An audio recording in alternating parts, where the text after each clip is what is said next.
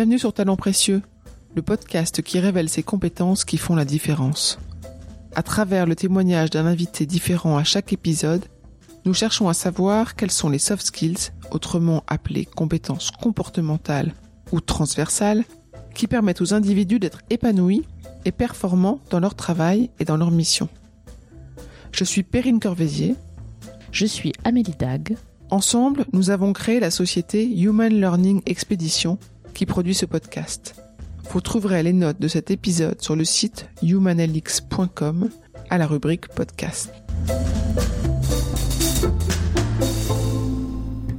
c'est compliqué de faire confiance euh, à ses collaborateurs si on n'a pas confiance en soi. Donc il y a quand même un minimum de confiance en soi à avoir euh, pour euh, pouvoir délivrer sa confiance assez aisément à ses collaborateurs. Ce n'était pas le jour idéal pour lui. Une campagne de communication importante débutait le matin de notre rendez-vous. Et pourtant, Étienne Porto, directeur de la diffusion et du marketing client du groupe Les Échos, m'a accordé de son temps précieux pour partager son parcours professionnel riche en évolution. Il parle avec beaucoup de recul des équipes avec lesquelles il a travaillé. Il donne son avis sur les collaborations, sur la confiance, sur le droit à l'erreur, sur la génération d'idées et la créativité. Vous l'entendrez parler de courage managérial, de son intention de donner du sens à ses missions et à celles de ses équipes. Vous comprendrez que pour Étienne, l'écoute, l'empathie, la gestion de son temps sont importants dans sa vie professionnelle, mais également dans d'autres circonstances. Je ne vous en dis pas plus. Bonne écoute.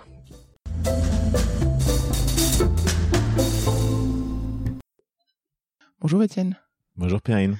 Merci de nous recevoir au siège des échos et du Parisien à l'ouverture des journées particulières, donc un grand moment pour toi. Mhm peut-être l'aboutissement euh, d'un gros projet, entre autres. Entre autres.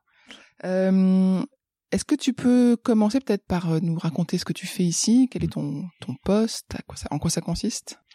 Donc je suis le directeur de la diffusion et du marketing client. Donc la diffusion en fait est le commercial. Je suis responsable de la vente du journal, que ce soit en print ou en digital, et que ce soit à l'unité ou en, ou en abonnement. Donc je travaille, quand je dis le journal, c'est l'ensemble des titres du groupe. Donc les échos, le Parisien, Investir, Capital Finance et Connaissance des Arts. Et tu dis commercial et marketing. Ouais. Donc tu as aussi en charge tous les leviers marketing. Exactement, le marketing client. Donc comment on fait pour vraiment il y a une mutation du modèle qui se bascule vers le vers l'abonnement. Donc c'est pour vraiment développer l'abonnement, on utilise tous les leviers marketing aussi bien digitaux que print, offline. Tu as une grosse équipe? Alors j'ai une grosse équipe parce qu'en fait euh, j'ai une équipe assez euh, euh, large dans les compétences puisque ça va du vendeur à la criée. En fait j'ai une équipe qui encadre les vendeurs à la criée qu'on trouve à la gare, par exemple Saint-Lazare, qui vont vendre le journal en haut des escaliers, jusqu'à effectivement des directeurs qui, qui encadrent les grands comptes, le marketing client, la vente au numéro et autres. Donc c'est une équipe qui est constituée de 120 personnes au total. Et qui est organisée par petits pôles de compétences ou? Exactement.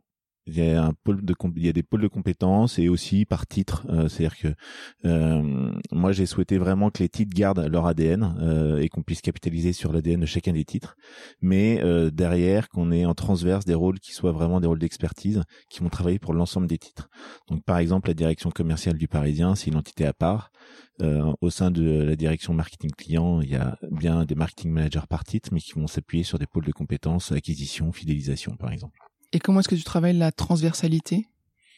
La transversalité, je la travaille au sein de mon équipe, mais aussi dans le rayonnement de mon équipe. C'est-à-dire que euh, au sein de l'équipe, euh, bah, j'ai euh, un rythme déjà de réunion, de points en équipe pour partager et donner du sens à ce qu'on fait. Et puis après, au-delà de l'équipe, dans le rayonnement, bah, c'est toute la transversalité. On a un rôle très transverse déjà, parce que tous les titres font appel à nous pour être vendus. Donc de toute manière, on est à la croisée des chemins. Et est-ce que les contenus des journaux, en fonction de l'actualité ou des reportages qui sont faits, mhm. euh, comptent dans ton métier ou finalement c'est assez décorrélé du contenu? Non, ça compte énormément, euh, notamment pour la vente au numéro, parce que dans la vente au numéro, bah, quand on a un numéro exceptionnel comme aujourd'hui, on fait les 110 ans des échos, on le pousse euh, avec des leviers promotionnels en point de vente Et, et, dans ce cas-là, évidemment, on vend plus de quantité, donc on s'appuie évidemment sur le contenu pour ça, pour mettre en avant les messages qui sont à l'intérieur des journaux. Et de la même manière, d'ailleurs, quand euh, une équipe du Parisien euh, vend euh, des abonnements en particulier, donc on a une équipe qui fait du porte-à-porte pour vendre de l'abonnement, et ben ils vont s'appuyer sur le, quotidien et sur le contenu du journal en disant bah, voyez ce qui s'est passé dans votre ville, c'est important de savoir ce qui se passe près de chez vous et ainsi de suite. Comment est-ce que tu recrutes ces, ces différentes personnes qui ont des métiers C'est rare, non Les métiers de porte-à-porte ou à la criée? Ouais, c'est très très rare il y a peu euh, d'industries euh, d'économie aujourd'hui qui ont ce type euh, il y a s'il y a Swiss Life par exemple qui est connu il y a des installateurs de chaudières il y a, il y a quelques et puis il y a les grandes écoles de commerce du type Rico et autres les, les, mmh. commerciaux qui sont passés chez Rico Xerox ça fait vraiment une école de, de, de commerciaux on les recrute. Alors c'est c'est difficile à les recruter. On les recrute beaucoup par euh, bouche à oreille parmi les commerciaux en fait qui sont déjà en place. Donc euh, pas par cooptation, mais en fait euh, vraiment limite du parrainage. Et puis on publie dans le journal régulièrement des annonces et on, on utilise après les leviers digitaux du type Indeed, des des des, des sites vraiment pour ce type de poste. Toi, tu es à ce poste-là depuis moins de deux ans? Ouais, un an et demi maintenant. Tu as changé de secteur, on en parlera après, de, le secteur d'avant. Qu'est-ce que tu as euh, appris par ce secteur? Qu'est-ce que tu as dû euh, changer en arrivant dans le secteur de la presse et des médias? Alors, euh, en fait, alors je suis quand même un petit peu obligé de parler de ce que je faisais avant pour te dire ça. C'est que avant, je travaillais donc à la Française des Jeux, donc j'étais dans une entreprise qui gagnait bien sa vie, euh, beaucoup d'argent, euh, et euh, avec des organisations euh, assez longues en fait, et, quand même où il faut gérer euh, à la fois le jeu responsable et autres, donc les organisations et les process sont assez longs. Et là, en fait, je suis arrivé dans une entreprise où il n'y a pas de point de comparaison possible. Donc ça, c'est assez intéressant parce qu'il y a un réel challenge aujourd'hui autour de la presse. Moi, j'aime le produit, la presse, les journaux, c'est pour moi un produit noble et, et l'information de qualité, ça me semblait hyper important. Dans cette dans ce changement de changement de responsabilité, changement de poste, qui est vraiment intéressant, c'est que euh, j'ai des nouveaux challenges. Il faut que j'ai pas du tout les mêmes moyens que ceux que j'avais à la Française des Jeux, donc il faut être très créatif dans ce qu'on propose euh, euh, pour développer notre activité.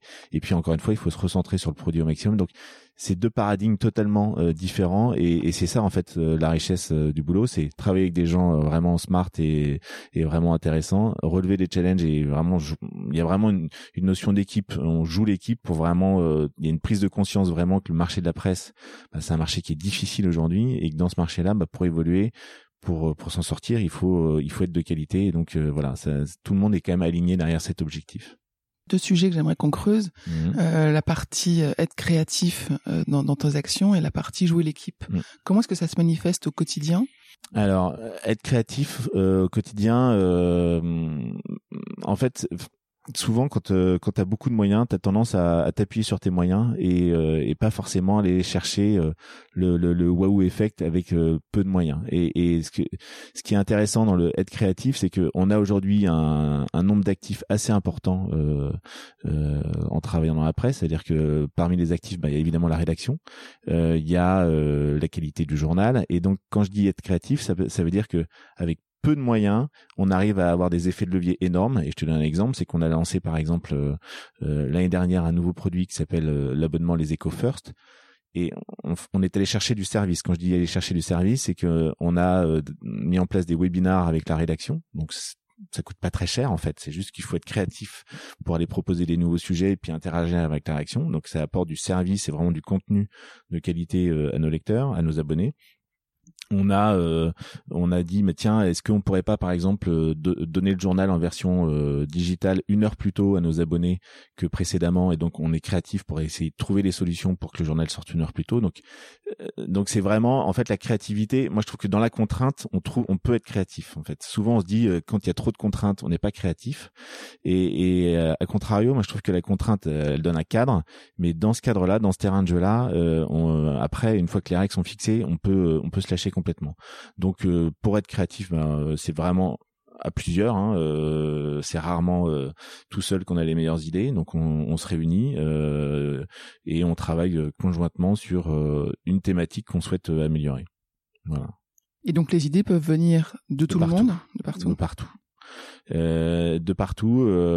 et après, voilà, on va impliquer des personnes d'horizons très différents aussi, pas forcément des, des personnes qui sont en prise directe avec notre activité, je veux dire diffusion diffusion marketing pardon. Euh, on va intégrer des journalistes à la réflexion on va intégrer euh, des personnes du digital. Euh, donc oui ça, ça, ça, peut vraiment provenir de partout. Et jouer l'équipe ça se manifeste comment? Dans ton organisation managériale ou même dans l'esprit d'entreprise la culture d'entreprise? Bah, je pense que c'est jouer l'équipe, c'est vraiment pour moi un manager, le manager qui doit vraiment donner donner cet input euh, et c'est la somme des managers qui va faire que l'entreprise va jouer l'équipe. C'est-à-dire que l'entreprise peut pas décréter un jour tiens on va jouer l'équipe. Euh, si derrière il n'y a pas les relais managériaux, ça fonctionne pas. Donc euh, euh oui, euh, pour moi ça joue à tous les niveaux de management et quand je dis à tous les niveaux, donc moi j'ai j'ai des niveaux de managers sous moi et, et, donc ces managers là c'est aussi les impliquer dans dans l'orientation qu'on veut donner à, à, notre activité et l'entreprise et et du coup euh, ça passe par effectivement euh, des points réguliers, enfin des choses assez euh, structurelles dans mon fonctionnement, c'est-à-dire que je vois mes managers très régulièrement et j'ai je leur donne beaucoup d'informations. je suis assez transparent sur la situation de l'entreprise, sur la manière dont on fonctionne. ça, c'est plutôt mon, mon style de, de, de, fonctionnement. Je suis assez participatif et assez transparent dans ce qu'on met en avant. Et et surtout euh, il y a une vraie notion de parler vrai. C'est-à-dire que je pense que pour leur faire confiance pour qu'ils me fassent confiance bah euh, je vais pas dissimuler des situations qui sont plus ou moins complexes. Euh, et donc dans cette difficulté qu'on peut rencontrer sur différents sujets dans le parler vrai dans dans cette transparence bah du coup je trouve que ça favorise le jouer l'équipe il y a une vraie je pense qu'il y a une réelle relation de confiance entre mes managers et moi. Et du coup bah ça derrière ça ça irradie sur toute l'équipe cette notion de confiance, c'est quelque chose que tu as toujours euh, dans laquelle tu as toujours souhaité travailler? Alors déjà à titre personnel, moi je, fonctionne beaucoup mieux quand mon manager me fait confiance et euh, et me laisse de l'autonomie. Euh, donc euh, et puis après, euh, c'est vrai que j'ai ça fait quelques années que je manage. Maintenant, euh, je pense que le style managérial que j'avais il y a dix ans n'est sans doute pas le même que celui que j'ai aujourd'hui. Euh, donc j'ai évolué là-dedans. J'ai évolué aussi dans le dans le cadre des personnes que je manage. J'ai des personnes plus seniors aujourd'hui à manager. Donc elles aussi évidemment elles ont évolué. donc oui, la confiance ça me semble indispensable Euh, et oui, c'est ça, dans l'autonomie. Euh, ce que je disais, c'est que je pense que c'est compliqué de faire confiance euh, à ses collaborateurs si on n'a pas confiance en soi. Donc il y a quand même un minimum de confiance en soi à avoir pour pouvoir délivrer sa confiance assez aisément à ses collaborateurs. Donc avec cet âge, cette expérience, j'ai un peu plus confiance en moi aujourd'hui dans mon dans mon fonctionnement. J'apprends à peut-être être moins moins euh, touché par certaines situations qui peuvent être plus difficiles à garder la distance nécessaire pour euh, garder en tête le rôle de manager. Mais voilà donc je pense que oui la confiance c'est indispensable. C'est c'est en confiance qu'on donne le meilleur de soi et qu'on voit la, la vraie valeur des gens. Donc tu disais c'est l'âge, la maturité, l'expérience qui t'a apporté cette confiance. Euh, est-ce que tu as eu aussi l'impression que euh, tu as eu des situations dans lesquelles tu as gagné en confiance, tu as appris? Oui, oui, bien sûr, parce que en fait, euh, c'est dans les, je pense que dans les difficultés qu'on a, euh, des difficultés managériales qu'on peut avoir dans, dans sa vie de manager, euh, quand on arrive à sortir d'une situation difficile par le haut, bah là, on gagne en confiance, parce que voilà, c'est c'est incrémental. On se dit bah voilà, cette situation qui me semblait je vais pas dire insurmontable, on n'en est pas là, mais difficile. Bah, le fait de l'avoir mené à bout et, plutôt bien en général, ça, ça permet de, de, gagner en confiance. Donc par exemple, quand j'étais à la Française des Jeux, euh, j'ai récupéré à un moment une équipe qui, qui était l'équipe du service client. Et il y avait deux entités service client. Il y en avait une qui était euh, dans un petit village qui s'appelle Moussilvieux, qui est le siège historique de la Française des Jeux, qui est à côté de Roissy. Et puis il y avait une équipe euh, à Boulogne, euh, proche de la direction marketing et de la direction commerciale. Euh, et donc toutes les deux étaient censées travailler ensemble, mais on se rendait assez vite compte que c'était difficile dans le fonctionnement et que bah, ce qu'il fallait, c'était être à Boulogne parce que le cœur du réacteur était plutôt à Boulogne. Et donc c'est assez difficile d'aller euh, expliquer à des personnes qui font euh, le même métier depuis 25 ans euh, au pied de chez eux, parce qu'en fait quand tu bosses à Moussy en général tu habites à Moussy, c'était assez difficile ou dans le coin, c'était assez difficile d'aller leur expliquer que en fait j'allais chambouler leur, leur quotidien. Et que j'allais chambouler leur quotidien pour leur bien à tous ceux qui voulaient suivre, mais aussi pour le bien de l'entreprise. À un moment, il faut pas perdre de vue, euh, c'est la limite qu'on peut avoir quand on est euh, dans la bienveillance et dans euh, l'empathie. On peut se dire, bah oui, je comprends, toi, tu veux pas faire 20 km par jour pour venir bosser, et je le comprends aisément. Donc, l'idée, c'est de proposer des solutions pour ces personnes-là, mais c'est pas non plus se mettre à la place de toutes les personnes, parce que sinon, plus rien ne se fait. Il faut pas perdre de vue quand même les intérêts. On bosse pour des entreprises, hein, et, moi, j'ai l'habitude de dire, c'est notre entreprise. Chacun doit s'engager pour l'entreprise, et, et du coup, c'est un peu la difficulté qu'on peut avoir parfois euh, d'être tiraillé entre bah on a quelqu'un en face de soi qui dit mais attends t'imagines tu chamboules complètement ma vie et euh, dire bah oui mais pour vraiment le bien-être de l'entreprise et des collaborateurs qui vont faire le choix de, de rentrer dans cette nouvelle aventure ça va être bien donc là j'ai une vraie difficulté parce que j'ai eu cette équipe de Moussi la moitié des collaborateurs qui se sont dit bah oui euh, tu me proposes une nouvelle aventure professionnelle et moi ça m'intéresse de rebondir sur un truc où je vais pouvoir continuer à me développer, euh, voir de nouveaux horizons, euh, être plus au cœur du réacteur. Et puis il y a d'autres qui disent mais moi, euh, juste mes contraintes personnelles font que je ne peux pas suivre et monter à bord de la nouvelle aventure. Et donc toutes ces personnes-là, il a fallu, dans le respect évidemment de chacun, leur proposer des postes à. Donc on a trouvé, on a travaillé là pour le coup avec les ressources humaines pour euh, trouver des, des, des, postes pour chacune de ces personnes. Et, et voilà, là, euh, tu as une réelle difficulté parce que tu vas toucher à l'affect, tu vas toucher euh, aux personnes qui vont avoir des, des, des changements de vie, qui ça va atteindre leur vie perso. et il faut pas se laisser déborder par, par ça. Et après, euh, moi, ce que je trouve intéressant, c'est quand j'ai fait le bilan six mois après, toutes les personnes, aussi bien celles qui ont suivi que celles pour lesquelles on avait trouvé des de reclassements en fait à Moussi, tout le monde était content euh, vraiment de sa situation. Tout le monde euh, en tirait un bilan hyper positif.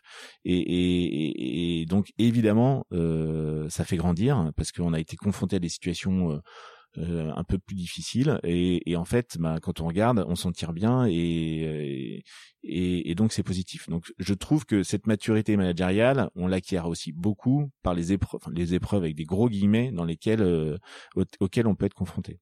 Et qu'est-ce que tu penses que toi tu avais réussi dans cette euh, dans cette aventure là dans ce moment difficile à mettre en œuvre? Qu'est-ce qui fait qu'est-ce qui a fait que c'était un succès grâce à toi? Je pense qu'il y a deux choses qui m'ont vraiment servi dans, cette période-là, c'est que d'une part, ces collaborateurs, je les connaissais avant. C'est-à-dire que euh, je, je suis pas arrivé comme étant le transformateur qui venait de nulle part, et euh, donc je les connaissais avant. Donc déjà dans le fonctionnement que j'avais avec eux, moi dans mon fonctionnement managérial, je, suis d'une nature empathique, donc euh, je, m'intéresse aux personnes et, donc ils me connaissaient. Euh, je, suis très vigilant à l'ambiance de travail dans laquelle euh, mes équipes, que ce soit aujourd'hui comme par le passé, évoluent. Ce que j'ai l'habitude de dire, même si c'est pas évident au quotidien, mais que la seule souffrance qu'on puisse avoir au travail, c'est une charge de travail importante. et donc donc ça m'a servi déjà de les connaître avant. là où m'a servi, les choses qui m'ont servi, que j'ai vraiment mis en avant, c'est que j'ai donné du sens à ce que je voulais faire. Ça me semble indispensable de d'expliquer. Euh, c'est des grandes personnes qu'on a en face de nous. Euh, à un moment, euh, il y a le perso qui va être touché, mais il faut leur dire aussi qu'ils évoluent dans un cadre, et le cadre c'est l'entreprise, et que bah, à un moment, il peut y avoir des choix qui peuvent être difficiles à faire, mais en revanche, il faut donner du sens à chacun des choix qu'on fait dans l'entreprise.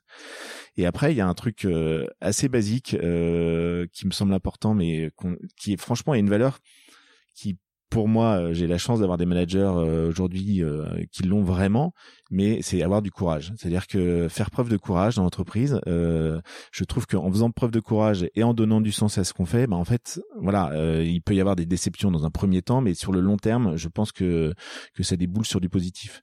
Euh, et c'est vrai que souvent dans l'entreprise, un manque de courage, en fait, on se rend compte que ça fait effet papillon et on se revoit six mois après, on n'a pas de, on n'a pas expliqué les choses, on n'a pas fait les choses telles que pour le bien-être de l'entreprise et des collaborateurs, et puis on va dans le mur en fait. Donc, euh, il faut pas avoir peur d'expliquer les choses, euh, de d'expliquer les situations comme elles sont, euh, parce que parfois euh, elles sont difficiles, mais voilà, assumer le courage de dire les choses. Je reviens sur ce succès où on voit que tu as fait preuve de courage, d'empathie. J'essaye. Tu as essayé, mais en tout cas, manifestement, tu avais réussi à déployer ces forces. Je me demandais, est-ce que tu gardes contact avec les, ces anciennes équipes, avec les personnes avec lesquelles tu as eu des projets peut-être difficiles? Alors je garde pas contact avec l'ensemble de l'équipe, euh, mais effectivement, euh, dans les difficultés, on retrouve des, des, des piliers sur lesquels on s'appuie aussi hein, dans la mise en place de, de, de ces projets. Hein. Euh, moi, je crois vraiment à l'équipe. Donc, ce que je veux dire, c'est que quand je dis faire preuve de courage et donner du sens, euh, je peux donner l'impulsion, mais si derrière j'ai pas euh, les relais managériaux, je fais rien tout seul. Donc, il y a eu effectivement des managers qui, qui ont été, enfin, typiquement pour parler de Isabelle, qui était le manager du service client, euh, si elle n'avait pas été là, il se serait rien passé. Et donc Isabelle, oui, j'ai toujours contact avec elle, je la, je la vois régulièrement euh, parce que euh, c'est vrai que aussi dans cette, euh, dans ces moments-là, bah, ça resserre les liens qu'on peut avoir avec son équipe. Est-ce qu'on peut donc revenir Tu as, as, dévoilé que tu avais travaillé très longtemps à la Française des Jeux. très longtemps. Est-ce que tu peux nous raconter rapidement ce que tu ce que tu faisais? Et, et moi ce qui m'intéresse c'est ce secteur un peu qui me paraît euh, un peu secret euh, des jeux, du, du fonctionnement de, de, tout cet argent qui s'amasse et qui repart, etc. Comment est-ce qu'on garde euh, une certaine éthique? Euh, Comment est-ce qu'on est responsable de ce qu'on ce qu'on promet et propose aux autres? Ouais. Alors oui, effectivement, je pour la petite histoire, j'ai donc passé près de 18 ans à la Française des Jeux avec de nombreux rôles, euh, parce que je pense que je suis pas loin de détenir le record de mobilité au sein de la Française des Jeux. Euh, j'ai été euh, chef de projet, j'ai fait, enfin j'ai fait à peu près tous les postes de, de, de marketing, euh, du marketing du point de vente, du marketing produit beaucoup, parce que l'entreprise Française des Jeux c'est quand même une entreprise très axée produit, du marketing client et en fait du marketing digital et client. Mon dernier rôle au sein de la Française des Jeux, j'étais responsable du marketing digital et client, donc c'était tout ce qui tournait autour de, des clients du web. Pour la petite histoire, j'ai rencontré donc mon épouse à la Française des Jeux qui était depuis 7 ans et je lui ai dit mais comment t'as pu rester aussi longtemps dans cette entreprise? Donc euh, elle me l'a rappelé assez souvent entre ma septième et ma dix-huitième année. Euh, mais en fait, euh, la plus, je pense que la plus grande richesse de la Française des Jeux, je pense que c'est la qualité de ses collaborateurs. Euh, je pense que si je suis resté aussi longtemps, il y avait évidemment euh, ce qui me nourrissait au quotidien euh, d'un point de vue vraiment professionnel, mais plus que ça encore, il y avait sans doute la relation que j'avais avec les collaborateurs de la Française des Jeux et, et l'équilibre du coup qu'il y avait entre ces entre ces deux points parce que la Française des Jeux, euh, c'est effectivement une entreprise assez atypique, euh, mais à plein de niveaux, euh, de par son activité. Euh, effectivement, le fait de commercialiser, d'être une entreprise de loterie en situation de monopole euh, sur un marché et en, concurrence sur celui des, des paris sportifs, sous tutelle de l'État, ça crée en fait, c'est, enfin, c'est une on ne connaît ça nulle part ailleurs. C'est une entreprise qui effectivement euh, génère beaucoup d'argent. Euh, avec, il faut pas perdre de vue que quand même la majeure partie de l'argent collecté retourne aux joueurs. À un moment, euh, pour que les joueurs continuent de jouer, il faut bien qu'ils gagnent euh, de temps en temps.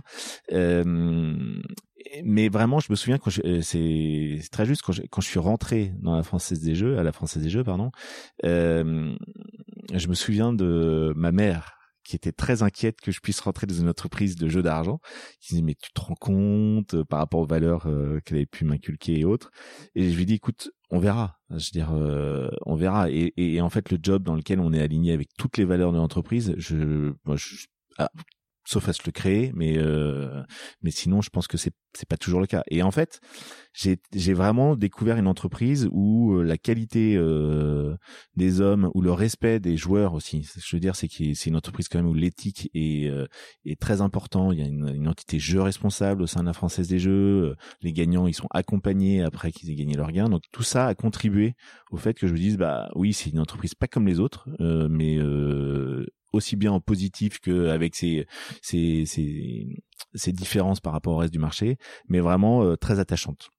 Et alors, tu as changé effectivement beaucoup de fois, de, nombreuses fois de poste. Mm. Pourquoi et comment et qu'est-ce qui qu'est-ce qui t'a fait euh, changer de poste au sein de l'entreprise plutôt que d'aller chercher un complètement nouveau défi euh, ailleurs?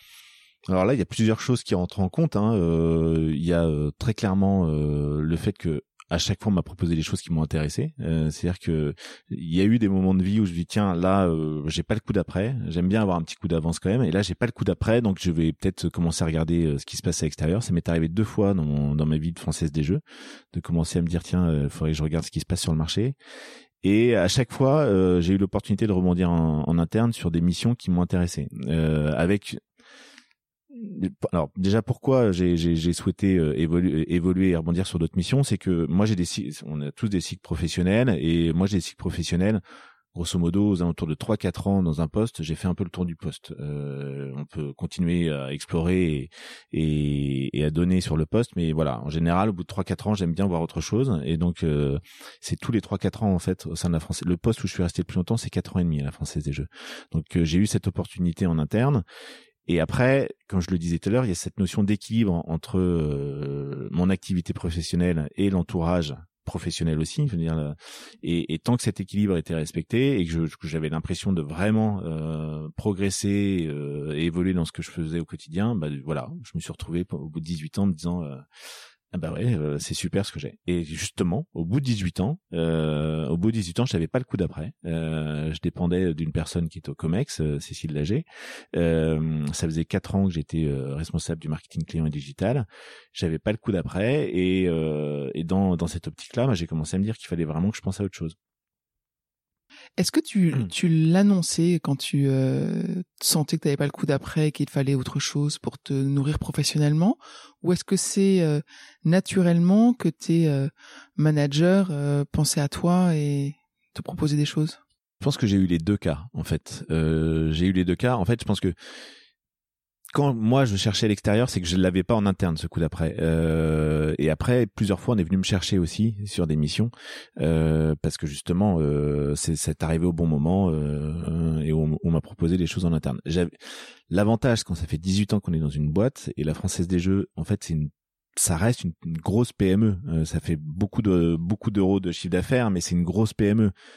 Encore un peu plus maintenant que le, tout le réseau de vente a été réinternalisé, enfin la force de vente, mais à l'époque c'était une grosse PME et donc on se connaît tous en fait au bout d'un certain temps. Donc quand on a envisagé quelqu'un sur un poste, quand on a un poste qui s'ouvre, eh ben on fait rapidement le scan déjà en interne qui pourrait correspondre au poste et après on ouvre, on a des ouvertures de postes, euh, enfin le, schéma classique euh, des entreprises. Et donc oui, plusieurs fois j'ai eu l'opportunité où on est venu me chercher. Donc ça c'était plutôt sympa parce que c'est valorisant d'une part et puis ça permet de rebondir sans euh, assez rapidement dans l'entreprise. Si on abordait le sujet un peu digital et, technologie, euh, dans les deux entreprises, dans les deux dernières entreprises dans lesquelles tu as travaillé, euh, l'essor du digital a, j'imagine, pas mal bouleversé euh, le marché et l'entreprise. Hmm. Est-ce que tu peux nous raconter un peu comment est-ce que ça a été vécu et comment est-ce que toi tu l'as vécu? Oui, effectivement. De toute façon, je pense que peu de marchés aujourd'hui peuvent se résister au digital. Euh, donc oui, la Française des Jeux, euh, la Française des Jeux, le, virage du digital, il a été amorcé euh, très rapidement, très tôt en fait, mais avec une résistance assez forte de la part des consommateurs qui aimaient toujours parce que il y a quand même aussi le, côté convivialité dans le jeu qui aimait toujours le, le, jeu physique donc pendant de nombreuses années, euh, le digital était là. On pouvait, on pouvait faire son loto en ligne, on pouvait euh, euh, acheter des, des, jeux en ligne, mais la, la, la, part du chiffre d'affaires qui était généré par le digital restait quand même assez, assez faible. Et après, je pense qu'il y a un virage qui s'est opéré effectivement aux alentours de, de 2010, où la Française des Jeux a pris conscience qu'elle avait des clients et qu'un baromètre euh, marché client annuel c'était pas suffisant pour connaître ses clients et que en fait le meilleur moyen de connaître ses clients c'était de s'appuyer sur les leviers digitaux justement euh, parce que là on allait voir effectivement euh, où les clients étaient en France on allait voir comment ils consommaient y compris via quel device et du coup la française des jeux a vraiment investi pour être présente sur l'ensemble des canaux de distribution digitaux et vraiment développer le marketing digital donc c'est un virage qui s'opère, qui s'opère dans la durée, euh, très objectivement. Il y a encore une grosse part du chiffre d'affaires qui est effectué en point de vente. Je n'ai pas les derniers chiffres, mais euh, j'imagine qu'il n'y a pas eu un virage sur soi-même. Mais c'est vraiment euh, une digitalisation des usages aussi. Ce que je veux dire, c'est que au sein de la Française des Jeux, ce qu'on avait mis en place, c'est qu'on avait la possibilité de préparer son loto sur son device mobile et de valider sa grille en point de vente. Donc ça, au-delà même du digital en fait enfin le digital c'est un moyen pour moi ce qui ce qui ce qui est vraiment en face c'est vraiment les usages du client donc c'est vraiment le, le, client le consommateur qui a fait évoluer euh, ses modes de consommation et, et, donc il faut suivre il faut être euh, même euh, en avance sur ces évolutions est-ce que la Française des Jeux a pensé à un moment donné euh, adapter son business model et peut-être aussi créer une nouvelle, je sais pas, entreprise à côté sur un nouveau marché? Je pense, c'est pas, au poker en ligne, qui est une sorte de jeu en ligne, en réseau.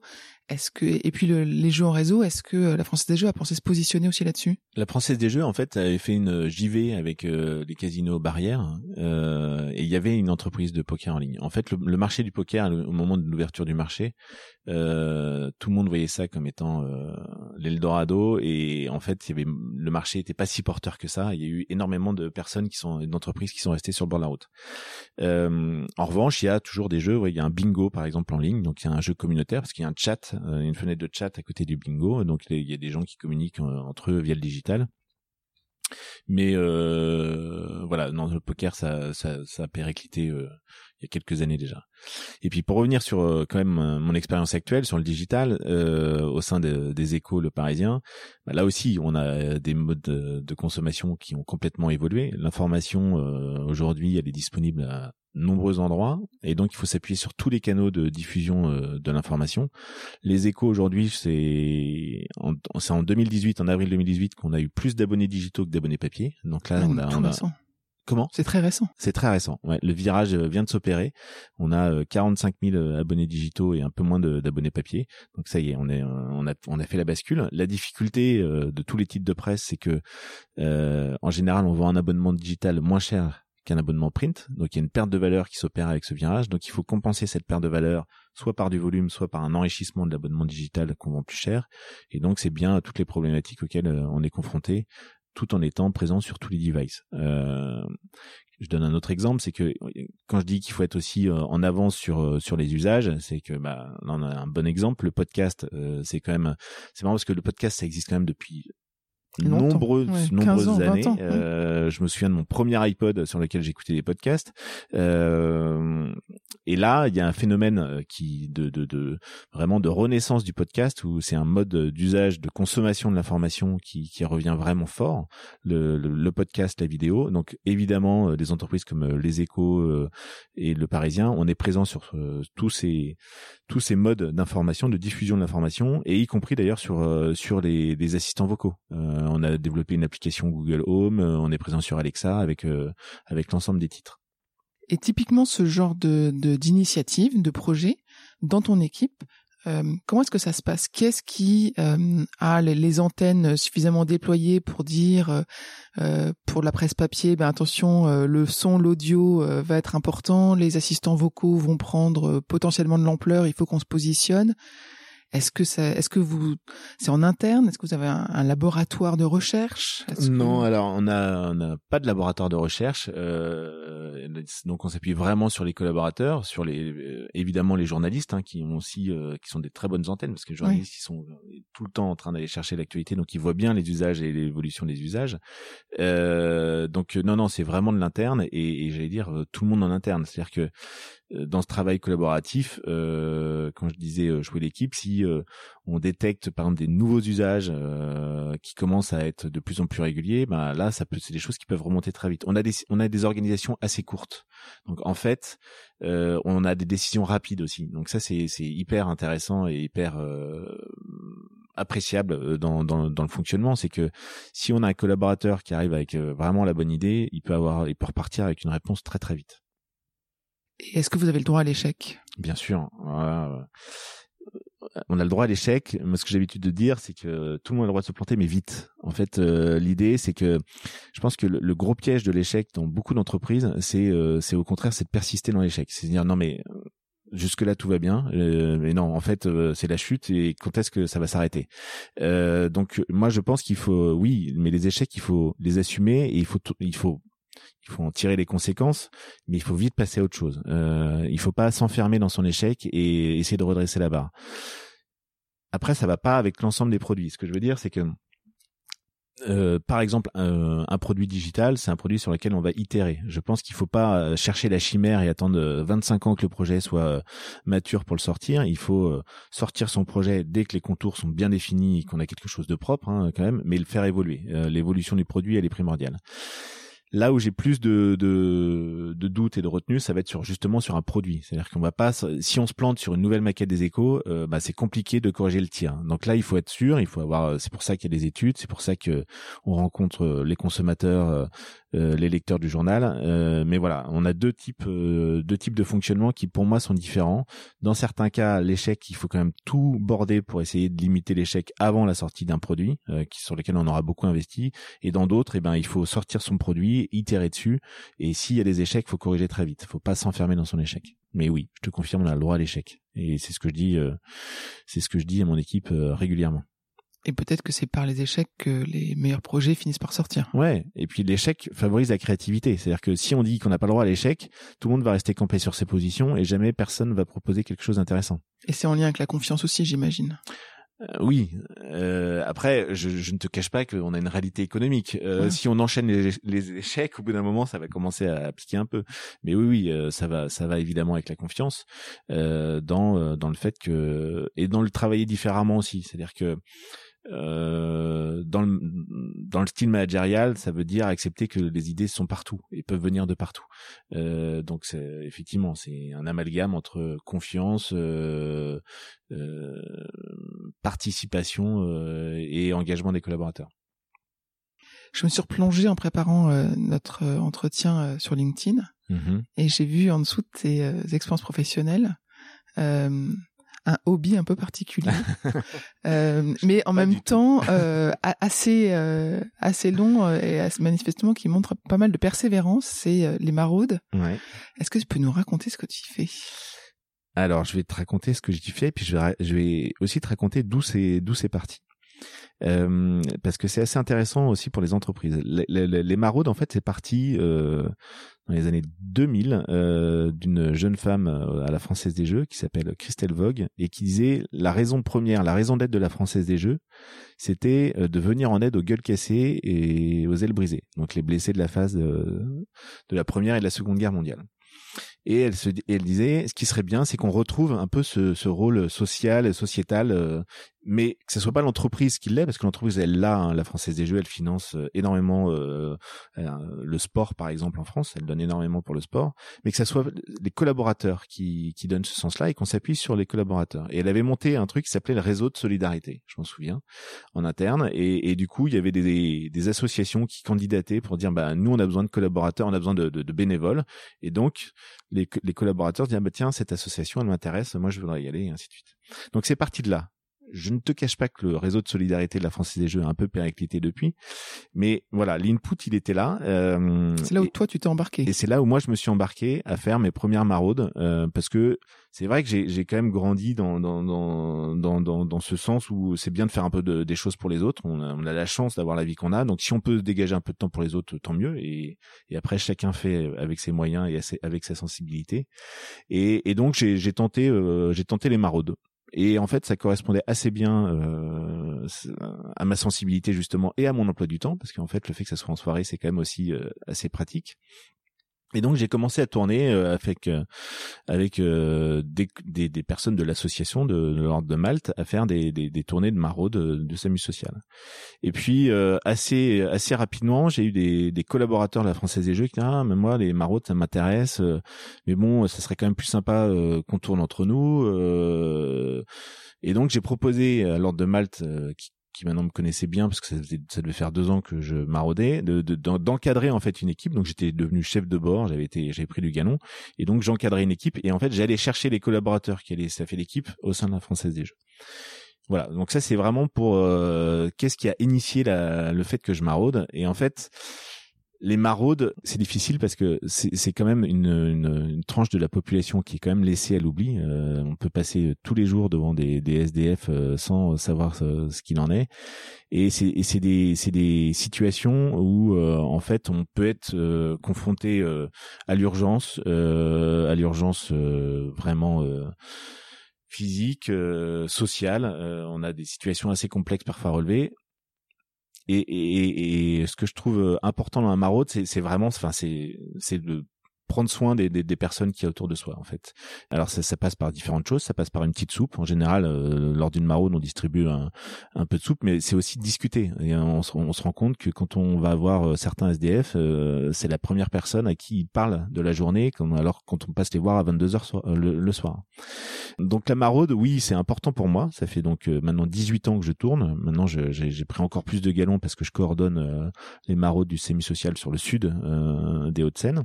C'est quelle fréquence? Ça t'implique, ça te demande quel euh, investissement? euh, Alors il est variable hein, parce que en fait il y a des tournées euh, chaque quasiment chaque soir et après moi je fais des plannings donc je peux tourner une à deux fois par mois et après il y a les plans grand froid, grand froid où je vais tourner un peu plus et puis après il y a les réunions de coordination qui sont plus la partie administrative. Donc en fait l'investissement temps il est pas euh, il est pas délirant. Euh, et euh, comme tout le monde il y a des soirs où ça me barbe d'y aller hein, où en fin d'année je dis bon l'année prochaine je laisse tomber. Et en fait comme j'ai je pense besoin euh, même pour moi parce que ça me renvoie beaucoup euh, de positif hein, les maraudes euh, je pense que on donne beaucoup mais on reçoit énormément dans ces échanges là et ben en fait chaque année je me dis bon bah en fait non j'ai pas trouvé mieux enfin j'ai pas beaucoup cherché et je vais me rembarquer pour un an. Donc voilà on en est à 18 ans. Donc ça, tout ça pour dire que oui, on tourne en équipe euh, très régulièrement. Que euh, la rue a beaucoup changé en 18 ans. Hein. J'avais vraiment, quand je me souviens, quand j'ai commencé à tourner, euh, j'avais les, clochards, mais l'image d'épinal du, clochard qui était retraité, de, ouvrier retraité ou qui avait eu un peu, qui avait été un peu porté sur la bouteille. Aujourd'hui, on a, on se retrouve dans des situations d'urgence avec des familles, avec des, des, des, enfants dans la rue et voilà, c'est la rue a énormément changé quand même et il y a, aussi plus de monde dans la rue. Donc euh, parfois on se sent assez démuni. Euh, il m'arrive de rentrer chez moi euh, après une tournée, je rentre vers une heure du matin parce que je trouve ça pas forcément très pertinent de réveiller euh, quelqu'un pour savoir s'il veut discuter et s'il veut une soupe alors que ça se trouve il a dîné et qu'il dort profondément donc ça fait plus fait qu'autre chose. Euh, donc parfois je rentre chez moi en disant avec le sentiment vraiment du devoir un peu inachevé. Euh, et à la fois, je me dis bah euh, qu'on a apporté, j'espère, un peu de réconfort à ces personnes-là dans leur quotidien. Et encore une fois, euh, pour certains, c'est le seul contact social qu'ils peuvent avoir avec le reste de la société. Qu'est-ce que tu donnes de toi et qu'est-ce que tu reçois? Ce que je donne de moi, euh, déjà c'est du temps. Euh, et le temps c'est une valeur précieuse aujourd'hui. On sait que on est tous des vies de malades et que donner du temps c'est compliqué. On a, moi j'ai la chance d'avoir aussi une vie de famille, donc euh, euh voilà c'est un arbitrage que de donner du temps aux autres euh, et de l'écoute. Euh, il y a des personnes qui qui n'ont pas du tout envie de parler, mais il y a des personnes, ça arrive régulièrement. j'ai j'ai en tête récemment un jeune euh, qui en fait ça me fait plaisir de vous parler. Il voulait pas de soupe il voulait pas manger. Enfin tout allait bien de ce côté-là. Il voulait pas de duvet alors qu'il était quand même dans des conditions assez euh, assez euh, précaires. Mais ce qu'il voulait c'était parler. Et donc on est resté avec lui une demi-heure à discuter. Donc on donne beaucoup dans cet échange parce que voilà il, il, faut alimenter l'échange il faut l'écouter il faut aussi essayer de de donner euh, dans cette écoute de, de, de, valoriser un petit peu quand même euh, les propos. Enfin j'ai souvenir de jeunes qui avaient euh, écrit une chanson donc qui nous chantaient sa, sa chanson. Bon bah voilà il faut il faut vraiment avoir de l'enthousiasme autour de ça du positivisme. Et ce que je reçois je reçois aussi c'est des personnes qui n'ont plus rien en fait. Euh, donc euh, je reçois euh, ce qu'ils ont de sans doute de de, ben de, de plus précieux à donner, c'est c'est justement c'est cet échange, c'est la relation humaine. et, et quand quand quand t'as plus rien dans cette relation humaine, bah du coup elle est elle est franche, elle est il y, a aucun aucun superficiel, aucun aucun apparat autour de ça, et donc on a des discussions qui sont parfois très franches. Donc et puis ça apprend beaucoup sur soi aussi de faire ce genre de choses, de de de de de, ce, petit ascenseur social euh, quand on rentre chez soi dans son petit confort, de se dire bah en fait euh, voilà dans la rue on se sent tous très forts aujourd'hui et dans la rue il y a des personnes qui se sentaient très fortes hier et et donc ça ça, ça oui ça permet d'apprendre et de d'être assez humble par rapport à la situation euh, qu'on a au quotidien.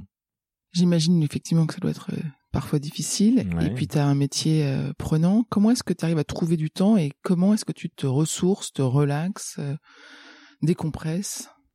Est-ce que tu as des techniques à partager? Alors, est-ce que j'ai des techniques à partager? Alors, déjà j'ai une grande chance parce que ça je pense que c'est un peu le l'inné je euh, je pense pas que ça soit de l'acquis. Euh, c'est que j'ai une capacité à à fermer la porte du bureau quand j'arrive chez moi assez importante. Je veux pas dire qu'elle est à 100%. Hein, il m'arrive comme tout le monde parfois d'être un peu prise de tête sur le boulot et de pas très bien dormir, mais globalement, quand j'arrive chez moi, j'arrive à laisser le, le, boulot derrière moi et et ça me semble important en fait pour être performant le lendemain. Euh, donc euh, euh, donc et franchement je le décide pas. Je, je considère vraiment que j'ai la chance d'être d'être comme ça. Et après très honnêtement c'est c'est vrai que que ça soit ma vie de famille ou mes amis sont importants et contribuent largement au relâchement que je peux avoir. Ça c'est clair. On va arriver à la fin de notre entretien. Quelle est ta définition des compétences comportementales, des soft skills? Pour moi, les soft skills tournent de toute manière autour de l'humain, euh, évidemment, et, derrière l'humain, je mets euh, tout ce qui peut être interaction euh, humaine. Et, donc, là aussi, je pense que on a tous ces soft skills en nous euh, il y a vraiment une part d'inné. Euh, et après, libre à nous, euh, à chacun, d'aller travailler. Il y a des caractères évidemment. Hein. on a tous, on n'a pas tous le même niveau déjà de manière innée sur chacune de ces soft skills. Mais je pense que il y a des postures, il y a des, il y a des, il y a des volontés de faire grandir certaines soft skills. Euh, ça peut être par le biais du management et de sa vie au travail, mais ça peut être, comme je le disais tout à l'heure, par rapport au SAMU social. Euh, donc, pour moi, ma définition, c'est vraiment, euh, ça va être euh, les atouts en fait qui vont nous aider dans la relation humaine euh, et, et pour moi, de fait, dans la relation professionnelle derrière. Très bien. Qu'est-ce qu'on peut te souhaiter professionnellement pour la suite? Écoute, c'est encore très récent mon arrivée aux Échos. Euh, on peut souhaiter que aux Échos et aux Parisiens euh, encore plus récemment, parce que j'ai travaillé un peu plus tard sur le Parisien. Euh, on peut me souhaiter que tout aille bien et qu'on vende beaucoup de journaux, mais tout de journaux et d'abonnements print ou digitaux. non, tout va bien pour le moment et pourvu que ça dure. Pourvu que ça dure. Voilà. Parfait. Merci beaucoup, Étienne. Je t'en prie.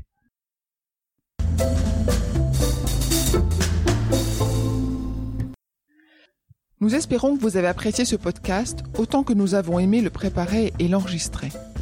Si vous aimez Talent Précieux, le meilleur moyen de le soutenir est de laisser un avis 5 étoiles et un commentaire sur Apple Podcast.